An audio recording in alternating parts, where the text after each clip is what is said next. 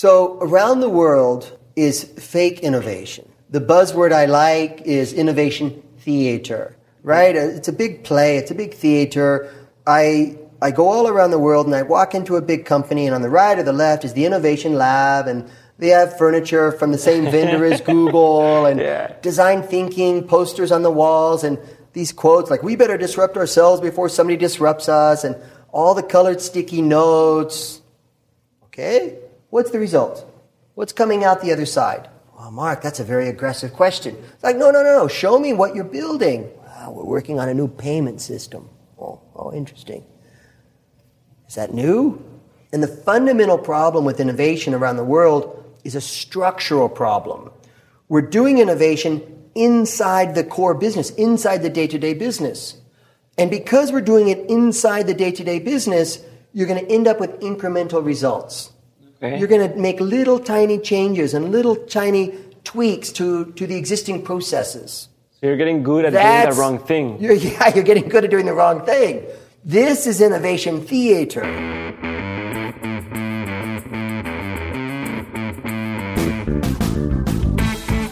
Hola a todos, mi nombre es Diego Barrazas y esto es Dementes, un podcast donde tengo conversaciones con aquellos que están retando el status quo sin importar la industria en la que se encuentran. Todo esto con la intención de llevarles a ustedes que me están escuchando todos los aprendizajes, las herramientas y la inspiración que necesitan para dar el siguiente paso hacia adelante. El día de hoy les traigo una entrevista en inglés que muy pronto estará en YouTube por si quieren verla subtitulada, pero quiero platicarles que hoy les traigo a uno de los vatos más chingones en tema de innovación que conozco. Tuve el honor de tomar clases con él hace un par de años y desde entonces no he dejado de aprenderlo. El día de hoy les traigo desde San Francisco, California, al mismísimo Mark Sawaki. Desde el 2001, Mark ha trabajado en el sector de la consultoría, pero fue en el 2012 que Mark fundó su actual empresa, 650 Labs, una firma de consultoría estratégica con la cual ha dado servicio a más de 300 clientes de forma global en una serie de temas relacionados con el crecimiento y la utilidad de la empresa, como por ejemplo estrategia de negocios, innovación, desarrollo de nuevos productos, estrategias de expansión y alianzas estratégicas. Microsoft, McDonald's, Mastercard, JP Morgan Chase, AstraZeneca, Volvo e Intel son solo algunas de las empresas con las que ha trabajado en más de 70 países. Mark se caracteriza por su estilo transparente, directo y atrevido a la hora de trabajar. El día de hoy hablaremos, entre otras cosas, de la tecnología, de la innovación y el teatro de la innovación. Ahorita verán un poquito qué significa eso y de cómo ser mejor en lo que hacemos. Así que les dejo la entrevista con Mark, espero la disfruten y perdonen mi inglés.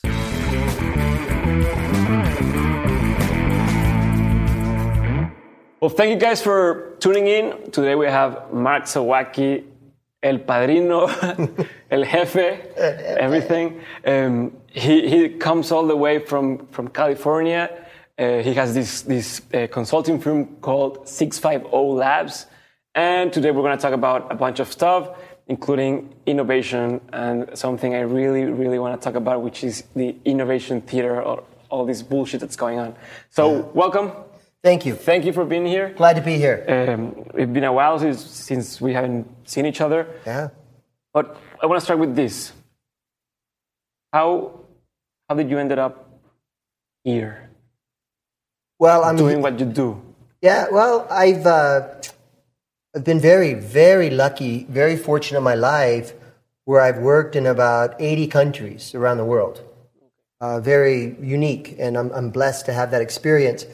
And uh, I'm here uh, this week uh, talking to some financial services groups. I have uh, uh, a company in the wealth management space that I was doing some work for, and then while I was here, I talked to some other banks about about how to really do innovation and change and start a revolution.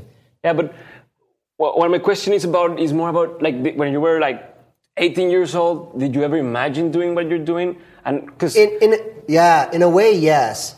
Um, I'm second generation at this. My my father, uh, Dr. Bob Zawacki, he's he's still healthy, he's still alive. He's 81.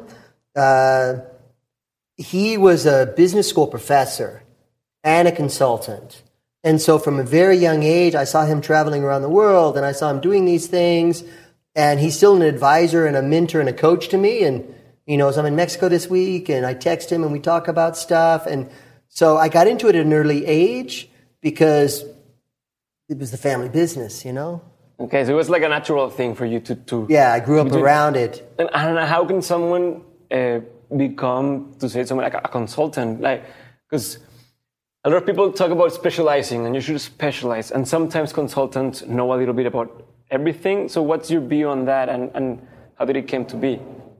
I'm, uh, you know, I'm lucky to have worked around the world, but I'm also lucky that I was given like a, a tool set. Uh, I was, at an early age, I was given a set of uh, tools as a consultant that I could look at a lot of different problems in different sectors and kind of figure it out. So I'm not a specialist that's very deep in one industry. Um, I'm very broad, and I've been fortunate to work in financial services and media and telco and retail and automotive and energy and healthcare and because I apply a certain style of thinking Okay. it's like applicable across all of these industries. So you could could say that more about knowing exactly what the thing is. It's about knowing what questions or how to learn from that, or you say I have certain way of thinking about things. So Yeah, it's about asking the smart questions, right? And a lot of, you know, a lot of innovation, a lot of uh, strategy, a lot of uh, change in companies, transformation, it, it boils down very simply to a set of people issues. Right? What's, what's happening now is we're making this giant shift around the world from the industrial age to the digital age.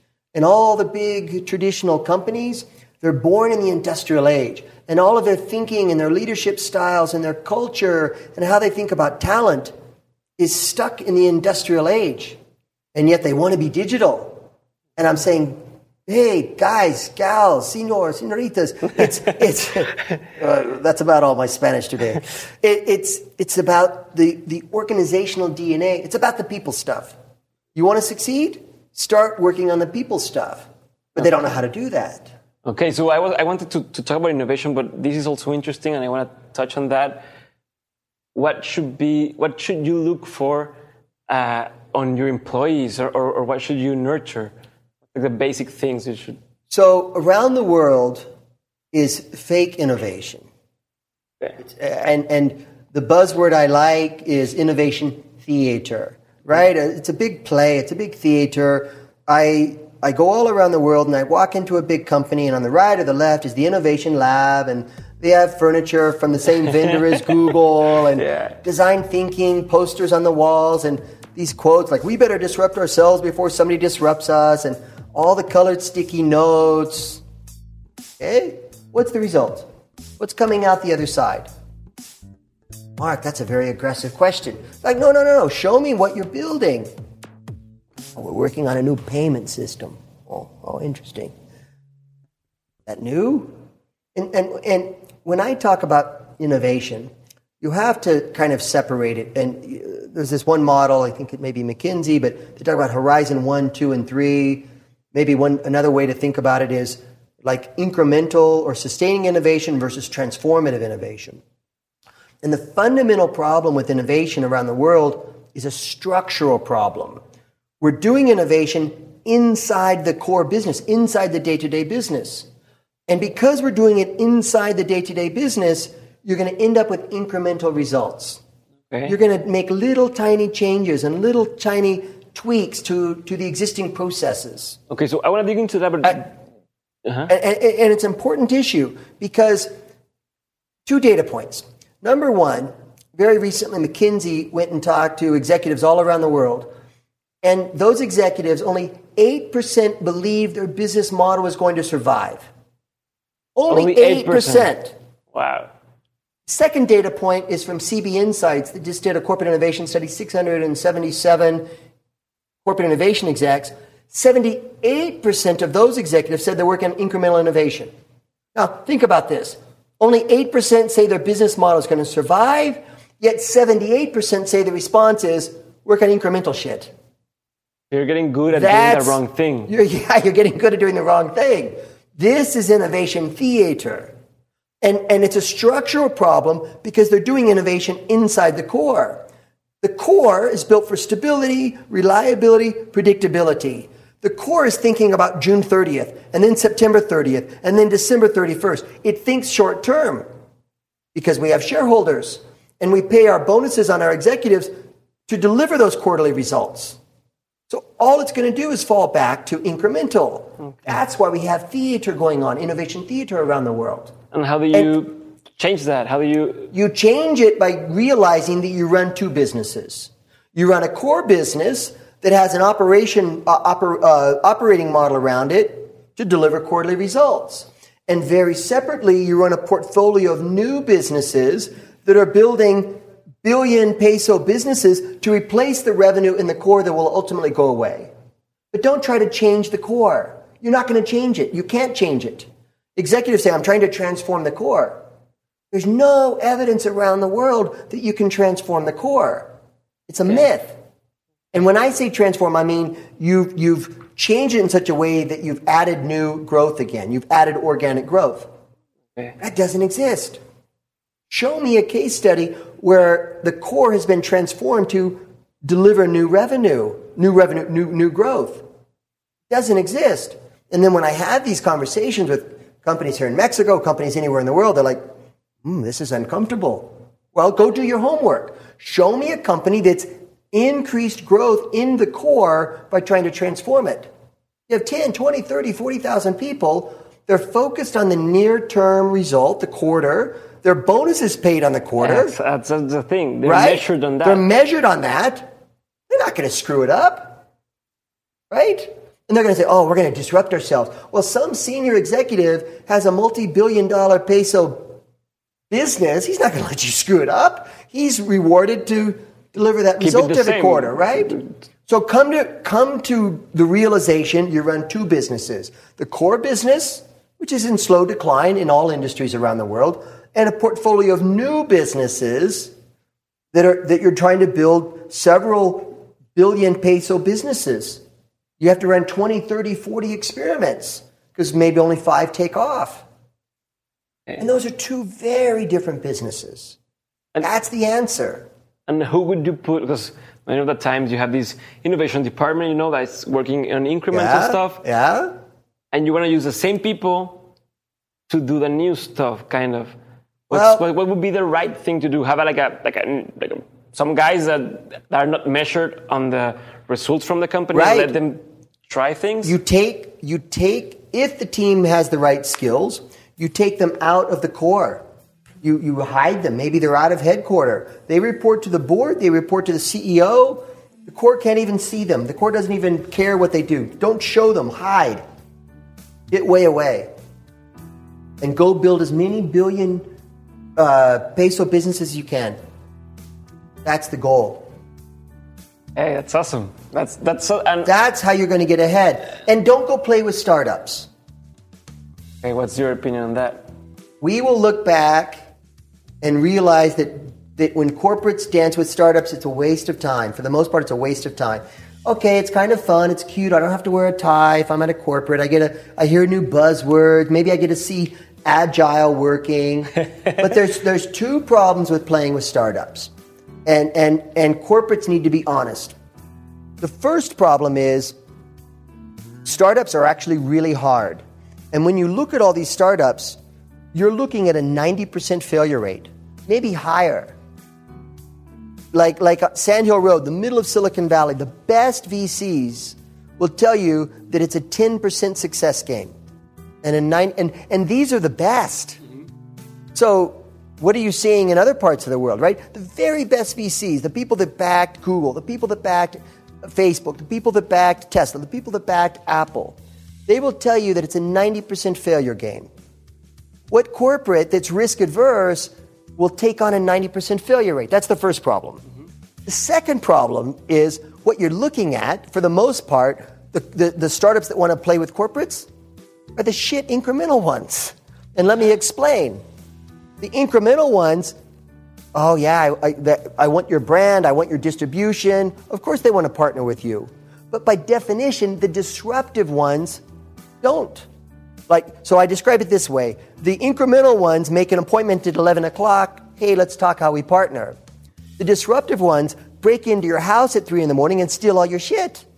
Think about this. Uber did not partner with the taxi industry. Airbnb did not partner with the hospitality industry. Apple did not partner with the mobile operators. WhatsApp did not partner with the mobile operators. Tesla did not partner with the automotive groups. The big, crazy ideas, the one that are going to change industries, hide from you, Yeah, they don't want to work with you. They want to right? change. You want to play with the incremental ones? Yeah, go to do a hackathon So, so, so after your design thinking course. exactly. So that's Chuy's laughing behind there because he knows what we're talking about. I mean, I'm not talking about anybody specifically. I mean, Mexican companies. I'm not mentioning any. They, I'm sure they have it all right. No, I'm but- talking about the Dutch ones or something. no, but that's that's what what But what's like, going. just think about this, people. Like, like, do your due diligence. Think it through. Think you You're have to be playing in- self-aware, right? Because we're uh, bullshitting ourselves. Yeah.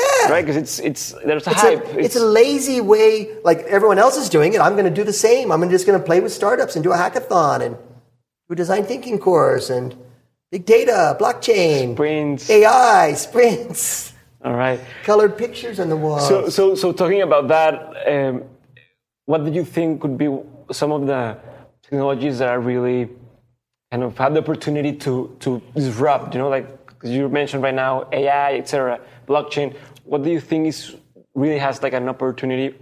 So AI is a buzzword, uh-huh. fine, but the use case around A. So back up for a second. I'm gonna I'm gonna ask you a question.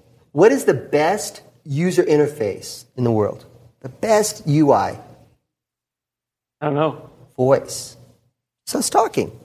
The best UI. It's been around forever. AI is going to appear. The first use cases, the best use cases, are going to appear in voice. Uh, it's June 2018. Last month, um Sundar Pichai, the CEO of, of Google, demonstrated this uh, uh, chatbot that called a hairdresser. Make an appointment. I mean, I don't call hairdressers. You're lucky. It's been a while. I'm going to grow my hair up, man. Like you, I'm starting today. I'm going to grow a beard just like you, man. I'm starting today. Watch.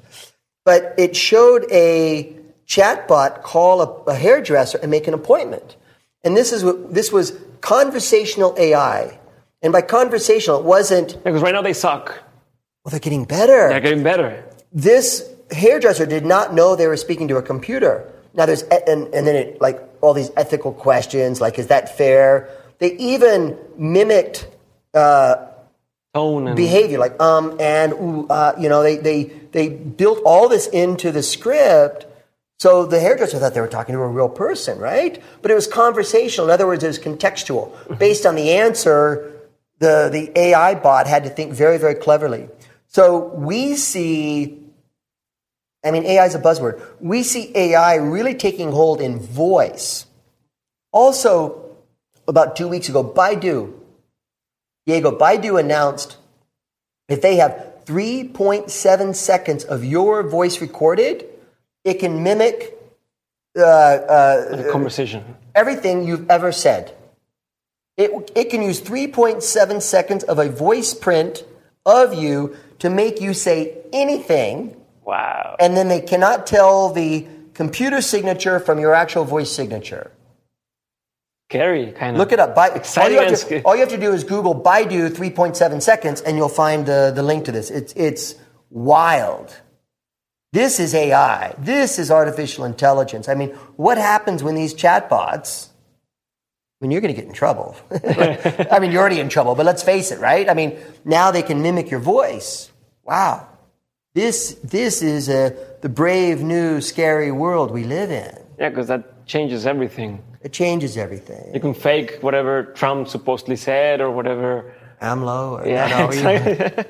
but yeah, that's that's right? okay. So yeah, I saw that guy from Google, and like you just went like, "Hey, Google, do a, an appointment for me," and it talked, did everything. Right.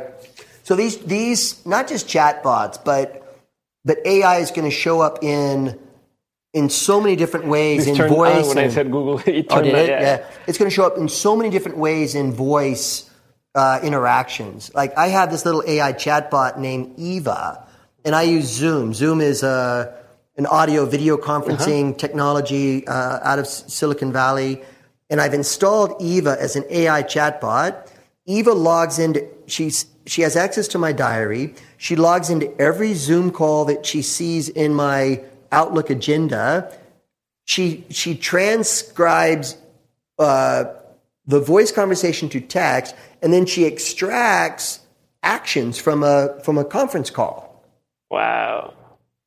Fantastic, huh? That's awesome. It's called Voicera. They're backed by Google. I think they've raised 25 or 30 million dollars now. And their business model, they're still alpha, they're still free, but later this year in 2018, they're going to start charging like $15 a month. Now, for $15 a month, I have somebody on the call taking notes, extracting the actions, the agreements from that call. Yeah, and that only gets better with time. It's only going to get better. It's only get better. Yeah, Yeah. that's awesome. And so, where would you consider? You already, we already talked about this innovation theater and stuff, but something that's not we haven't specified is what do you consider innovation? Like, what's innovation for you? Like, again, I draw this distinction between incremental uh-huh. and transformative, right? Everyone says innovation. If somebody says, oh, we're working on innovation, you have to stop them and say, what do you mean? Do you mean incremental or do you mean transformative? Because they're very, very different things. And what they usually mean is, I'm working on incremental stuff. You know, better, faster, cheaper. You know, uh, but, but the transformative stuff, the kinds of stuff that changes industry, changes market share. That's, that's the challenge and the opportunity, right? and I'm gonna uh, change a little bit of topics right now, but you, were a teacher for us. Uh, you gave us classes, and I consider you good on giving kind of advice and, and out of the innovation topic um, advice. So, what would be some of, the- of of the advices you will give to people, to young people uh, who are like starting their careers and kind of confused on like what should I do, what should I study, what should I work on? Because there's all of these things happening, all this is going on. What path should I should I take? Well, I want to I want to talk to the young people, and and if any of my clients are listening, sorry. I, I this is what I tell young people. I say, look, you're in your twenties. You can get up every day and work on somebody else's dream, or you can get up and start working on your own dream. And it's never too soon to start. Uh, the the the the future is always in the hands of the twenty-something year olds. Always, always, always. Again, when you're in your 20s, you still have time. I mean, don't care about making mistakes. That's called learning, right? You can live on less a salary. You're not married yet. You don't have kids yet. You don't have a mortgage yet. You might not have a car payment yet. Go to as many startups as you can. And there are so many big things to work on. What's the world's largest industry? What's the world's largest industry? Uh, entertainment. food. We like to eat three times a day, right? Uh-huh. There's 7.6 billion people in the world that like to eat three times a day. That's a big market. The world is growing in the next 30 years to 9.8 billion people. We're adding 2.2 billion people in the next 30 years. And, and let me break that down for you. That's 200,000 people a day, a day for the next 30 years. And we don't know how to feed them yet. But don't go build the next Tinder for Mexico app, okay? go figure out how to feed the next 2 billion people, for instance. Work on big problems. Don't work on little problems. Because working on a little problem is almost the same work as working on a big problem. Go work on a big problem. That's something I just heard uh, like a couple of weeks ago that Seth Godin was saying that like you could either spend a lot of time creating a new uh, taxi company or you could have done it creating Uber. Like the, the, the effort You're in, not- in, yeah. in starting. You're not going to go create the next Uber. Don't that that that's a that no, problem is solved. Yeah, but I, but I mean, on like a big, uh, like the mindset that you could do like a little thing, like I'm gonna just Yeah, do on something for my community, big. or do something that will change stuff, and it will take the same effort and the same like you will be scared of the same things and, and stuff. So Or you know, think about think about i mean i mentioned food right so so my first bit of advice is start working on your dream don't work on somebody else's dream every day right just get up and give the man the finger and say fuck it i'm going to do my thing right because when you're young your, your expenses are low put as many startups as you can And you have time. you have time. You have plenty of time. And then number two, go work on something big. Go work on a few things that are big. And food's one. You know, another one is we're heading to something called the technological singularity, or there's a similar concept called the Turing test. And at some point in the future, machines take over. The fact, it will happen. You think it's gonna happen? Of course, it's going to happen. And the question is, what happens? These are huge issues. They're huge issues, right? I mean, one scenario says the machines take over and we're all fucked. Or another says the machines take over and we're not really that fucked because new jobs will exist that didn't exist before.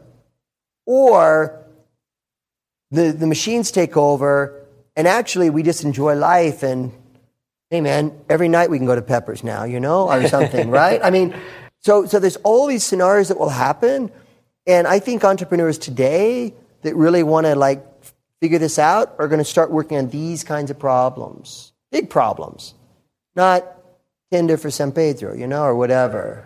Perfect. So now I'm gonna go to to to the part because we are we're here uh, short on time. So I want to do some some questions that need no explanation from your part, right? Okay. Just whatever it comes to your mind. What profession or career you wouldn't want to ever practice? Any career where you sell your your hours, a lousy business model. Don't sell your hours. Don't sell your time. How how would you? Because there's only there's only so many hours in a day. Okay, but a lot of people uh, relate that with consulting. I- Yeah, I, said exactly. you don't need to explain that, but No, no, no, no, no. I, I, I, I, I'm, I'm, I'm don't, don't go into consulting. Don't okay. go. Don't, don't. Any business model where you sell hours is in the future is a lousy business model because because of technological. I, I compete with Quora. I mean, I'm I'm a business consultant. People just go ask a question on Quora. That's my my competitor is Quora, right? Any business that sells hours, get out of it. Perfect. What profession, if, if would you want, would like to try? What's something you would like to try? Well, they wouldn't let me. Which one? No, I, I would like, uh.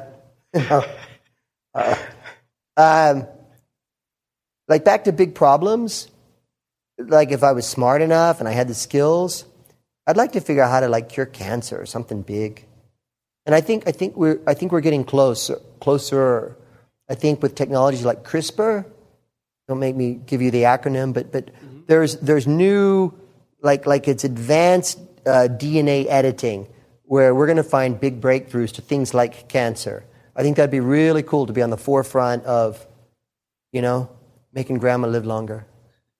Yeah, that's something they're saying, right? That life expectancy, they're working towards that to make it. 500. I mean, um, there are, Google is working on this right now. Google has a project called Calif- Calico, the California Life Company, and they believe that the first person to live to 500 eh, may be born in the next 50 years. Wow. We're going to look like shit. That's right. Think about it. Think about it. Yeah, I mean, like, women at 50 start feeling bad. I mean, hey. makeup what's four- companies are going to make a lot of money. What's 450 going to look like? cosmetic cosmetic companies are going to Yeah. make a bunch of money. At 400, you're like, I'm not going to go to Cozumel anymore. Too much sun. Uh, person you admire, someone apart from your family and your close relatives, and I mean, I, I, I tend to admire a lot of uh, tech entrepreneurs. Um, and, you know, it's that cliched list. I, I certainly admired Steve Jobs. He had a very unique skill of, of, like, he was the only man in the world that could look around corners. I mean, just amazing ability to see things that other people could not see. Unbelievable experience um, from, from a very unique uh, design perspective. Been written about for a long time. Um, I have newfound respect for Bill Gates and what he's doing in the Gates Foundation with philanthropy and giving away billions of dollars, working on really large, complex problems. I talked earlier about this exponential growth in people from 7.6 to, to 9.8 billion. Most of that's happening in Africa. And because it's happening in Africa, people don't care, let's be honest. And Bill Gates is spending billions of dollars to fix a lot of structural problems in Africa to lessen the, the severity of the problem. So, as a philanthropist, it's giving away billions and billions of dollars and being smart about how he focuses that, just incredible. Favorite place? Besides Monterrey? Yeah. I like to be, generally, I like to be near water. I lived in Sydney for, well, twice for a short period of time. I was just there two weeks ago. I lived in Amsterdam for seven years. I generally like to be around water. Perfect. I'm going to some. I, I do these questions to everyone. Uh, this doesn't have to be like a specific answer. You could just stand a little bit or whatever you want. So, which would be the worst advice you've ever heard, or like told to you, or heard being told to someone else? Probably the worst advice ever is you can't do that. Can't do that. And it can be said many different ways, like, you can't do that. You can't do that. You can't do that. I mean, it can be said so many different ways, right? But if you think you can, you can. If you think you cannot, you cannot, right? So, so limiting somebody and telling them they cannot do something is like the worst advice ever. Like even a little kid, don't tell them they can't do something. Let them learn, right? If they run down the stairs and stab their arm with a knife, they learn, I right? Guess, I guess you, you couldn't. right? You can protect them and tell them to stop, and you can't do that, you can't do that, you can't do that. What's going to happen? Or maybe they could die. But I mean, if you I mean, die, I mean, die. if you die, you die, and that's, But that's come on. over. Yeah, but come on. I mean, I we, know. but we, we, we become, we've become so safe in this world. Everything has to be safe, you know? I mean, when I was a kid, we after school, we'd like get BB guns and shoot each other. And we didn't have to wear a helmet, you know, riding bicycles. And, you know, and we had pointy scissors, not these little round ones anymore. And we've made, we made the whole world safe now. That's Come on, we didn't die. That's true. Everyone's got to wear a helmet. Look, Holland has one of the, the, the highest concentration of bicycles in the world. You wear a helmet there, you look stupid. Really, I Yeah, didn't know that. There. Look, just look, look at, just go on YouTube and look at Dutch bikes, and nobody wears a helmet there. You look stupid. It's safer. I honestly don't know the, rate of head injury. You maybe have to check it. Don't, but but really, I mean, we just become so safe in this world by telling people they can't do things. Awesome. And on the other side, what would be the, the best advice or one of the best advices you've ever heard? Wow, I, I think there's a lot of good advice out there. Don't wait. Don't wait for tomorrow. Don't wait tomorrow what you can do today. Go now, fast. Okay, so so taking that in, in consideration, if you had the chance to put a billboard that everyone will see, what would it say? What would you put there? Um, Senator, we run ads. yeah, almost. Yeah, yeah. I mean, that was a great. I have a T-shirt now. Yeah, I I have a saw it, I T-shirt. it. Senator, we run ads because it almost explains this generational shift between old thinking and new thinking. Senator Orrin Hatch famously said that when he interviewed uh, Mark Zuckerberg, on, you know, in front of the U.S. Senate, but he didn't realize what he was saying. But it really, I mean, I think I would put that on the billboard because people would laugh. But the meaning Yeah, like the behind it, context and everything the context and the meaning behind it is this giant generational shift between the industrial age and the digital age. I mean, it, I mean, it captures the industrial age, digital age shift in four words. that's awesome. I've never thought about How much that- is a billboard in Monterrey? Maybe I'll do that. It's really cheap. Well, compared to to Yeah, Senator, we run ads. That's awesome. Do it. You should do it. You put your face beside it and go like that and call me for. You know, Pirate. like, Padrino. That, that sucks. Padrino. You know, the, I don't know why they do that. Like the lawyers and everyone in, in the states, they always have these big ads with their face and going like, it's really tacky and cheeky or whatever. Uh, I saw a good lawyer ad the other day, and it said it's a real ad, like somewhere. Somebody posted it on, on online, and it's and the lawyer said, "Just because you did it doesn't mean you're guilty. Call me." ah, that's good. That's actually good. What's the, the best thing you've ever bought with uh, $100 or less? Wow. That, that's a loaded question. Uh, it's legal that I didn't get arrested for. You know, let's put some parameters around it. It like might have. Uh, this is the, this is the part where I say cut. No, I. Uh, I know, it's probably like a book or something. That I, it's a stupid answer that I learned from. Might have been a round of drinks somewhere. I mean, that's always fun, right? All right. Hundred bucks. I don't know. Yeah, something I learned from. Yeah, probably a book. Boring, but yeah, probably. Perfect. We- Which would be the book? Do you, do you ever uh, give out books, like uh, gift them? Sometimes. Which would be the, the one you gift the most? Wow, there's so, so many. Um, I mean, there's some classics, right? Some of my favorite books are maybe 30, 40, 50 years old, but they, they, they stand the test of time. Um, uh, there is one book that, that talks about uh, strategy and structure. And, and people always say, like, you know, what's our structure? Well, it depends on your strategy, right? Structure follows strategy. But people fall into this trap of thinking that they know what the organizational structure looks like, but it depends on the strategy. If you want to be a fast moving company, you design a very different strategy organization than if you're going to be highly efficient, for instance. But uh, I don't know, there's, there's 20 or 30 book, classic books like Tell me that. one or two. I forget the name of that one, unfortunately. Uh, there was a good one that colleagues of mine wrote already 25 years ago called The Discipline of Market Leaders. And it said there's only three generic business strategies focus on cost or differentiation or being uh, the cheapest, operationally excellent. And you have to build a unique model behind any one of those three, but you're going to be world class at one. And you have to pick one.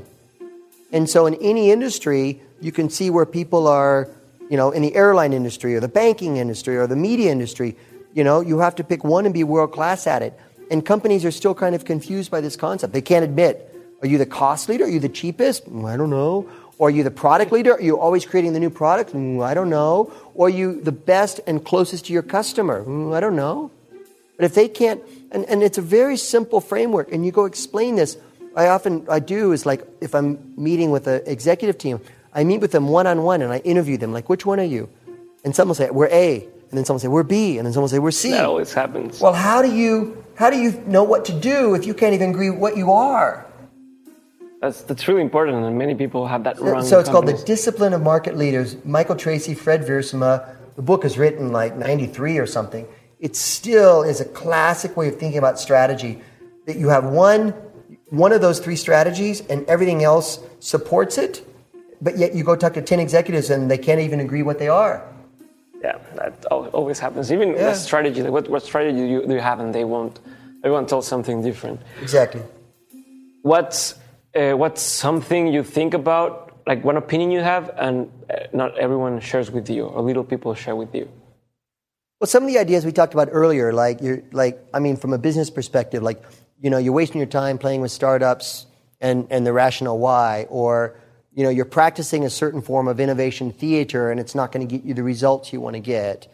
Um, I mean, these kinds of things, I'm still, you know, a bit of an outlier because, like, what do you mean? We're all doing this startup stuff, and I'm like, yeah, but what's the what's the evidence it's working, right? But I, yeah, I probably have a dozen of these ideas in my head that are unorthodox. They're unusual and they're uncomfortable and edgy for people to, you know, to wrap their own head around.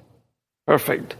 And uh, um, one of the almost last questions, because time is running, running, running out. What's something that people don't know about you, and if they knew, they would be surprised? Gosh, these loaded questions. Um, what what would they know? I was a Boy Scout when I was little. Okay. I, I worked at McDonald's like four weeks before they said, yeah, you're probably not cut out for this kind of work. Uh, six children. I have six children. You have six children. Yeah, four daughters and uh, two sons from the age of 25 down to five. Busy man. Um, that, that's, that surprises a lot of people. Um, yeah, those are, those are kind of surprises. Perfect. And, and um, what's something that's, that's on your mind a lot lately? Yeah, feeding the next two billion. You had a project on that, right? I do have a, a, a so-called vertical farm project, and uh, We're waiting for some of the technology to catch up, particularly around either LED or OLED lighting. Um, so we're kind of waiting for the for the cost curve to come down, so to speak. Uh, but but it's a it's a massive opportunity. It's a it's a challenge to yeah to feed the next two billion. We're running out of arable land, and traditional farming uh, has not changed much in, in centuries. Right? Uh, when we grow uh, uh, an acre of land, it's still it may be drought, it may be flood, it may be insects, it may be too much heat. Uh, we don't have the right pH balances. We have to, you know, use herbicides and, and pesticides. Um, it's very inefficient with water. A huge, you know, number of problems that when you grow indoor in a, sh- in a, in a warehouse, in a shed, all those problems go away. So my last question will be, what are three lessons you've learned uh, in, in the whole time of like you being here in this world that would be valuable for other people to know? Uh, so number one, um, your word is everything. Contracts don't matter. At the end of the day, you have to shake somebody's hand and say, "We're going to agree to do this," and deliver it. That's it. And you have to keep your word because networks are small. You can't go around the world screwing people because, I mean, karma's a bitch. But you just you have to be able to shake somebody's hand and saying, "I will do this." Period. Uh, number two is uh, networks, professional networks. People you know are like a currency, and they're a currency to get stuff done. And if I help you, then maybe later you'll help me, but it doesn't matter. But, but building, an, uh, building a professional network and feeding it is, is an incredibly powerful uh, uh, way to be successful as an entrepreneur or to be successful in the corporate world. And I don't think enough people have, have figured this out yet. But you, you have to build a network, a professional network, a, a network of people, and you have to feed it and then it will feed you back in ways you don't even understand or expect. Uh, that's the second one. And I think the third one is, is to always have a point of view uh, about a topic that, that maybe you're working around, even if it's wrong, but be able to articulate what your point of view is. If, if you're you know if you're doing work in blockchain, or you're doing work in AI, or you're doing work in media, have a point of view. Like, what do you think is going to happen? And start developing what you think is going to happen. And, you know, what's your logic and how's it going to work out that way? And if it doesn't, fine, somebody's going to blow up your logic. But start thinking how stuff is going to evolve. Perfect. We'll leave it at that. Thank you, Mark, so much for being here with us. I appreciate your time. Thanks for playing We'll be along. talking again soon. Thank you. Great, thank you.